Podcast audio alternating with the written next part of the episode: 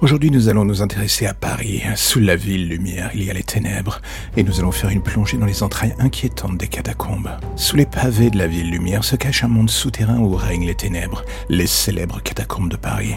Labeur de plusieurs siècles, ce dédale fascinant recèle une histoire plus ou moins macabre, que nous allons explorer dans les tréfonds glaçantes de la capitale. C'est vers la fin du XVIIIe siècle, suite à la saturation des cimetières parisiens, que l'ancien inspecteur général des carrières, Éricard de Thury, imagine de transférer les ossements des dans des galeries abandonnées du sous-sol. Un projet plus ou moins titanesque, visant à assainir la ville mais donnant naissance à l'un de ses lieux les plus lugubres. Entre 1785 et 1814, la population exhume méticuleusement ses morts pour les acheminer via des convois funèbres nocturnes vers ces tunnels qui deviendront leur dernière demeure.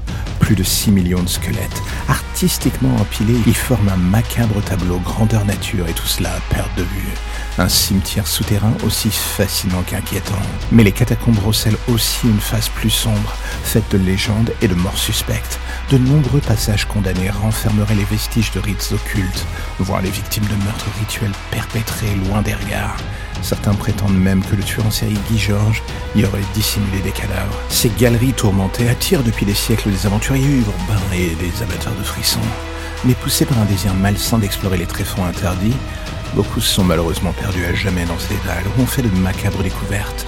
En 1793, le jeune Duchâtel disparaît dans les galeries après avoir parié d'y retrouver la sortie sans moindre problème.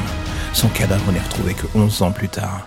Le journal intime glissé dans sa poche relatant sa lente et douloureuse agonie.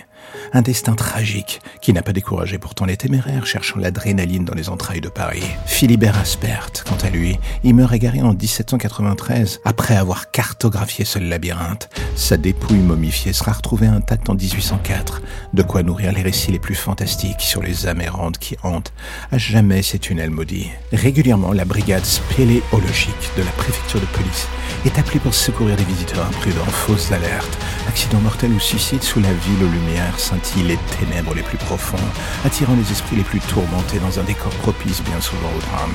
Alors que visiter les parties aménagées procure un frisson exaltant, s'aventurer hors des sentiers battus exposant un péril réel et bien souvent mortel. Mais l'attrait des mystères enfouis sous nos pieds fascinera sans doute encore les explorateurs téméraires, prêts à prendre tous les risques tout cela pour percer les secrets des catacombes interdites.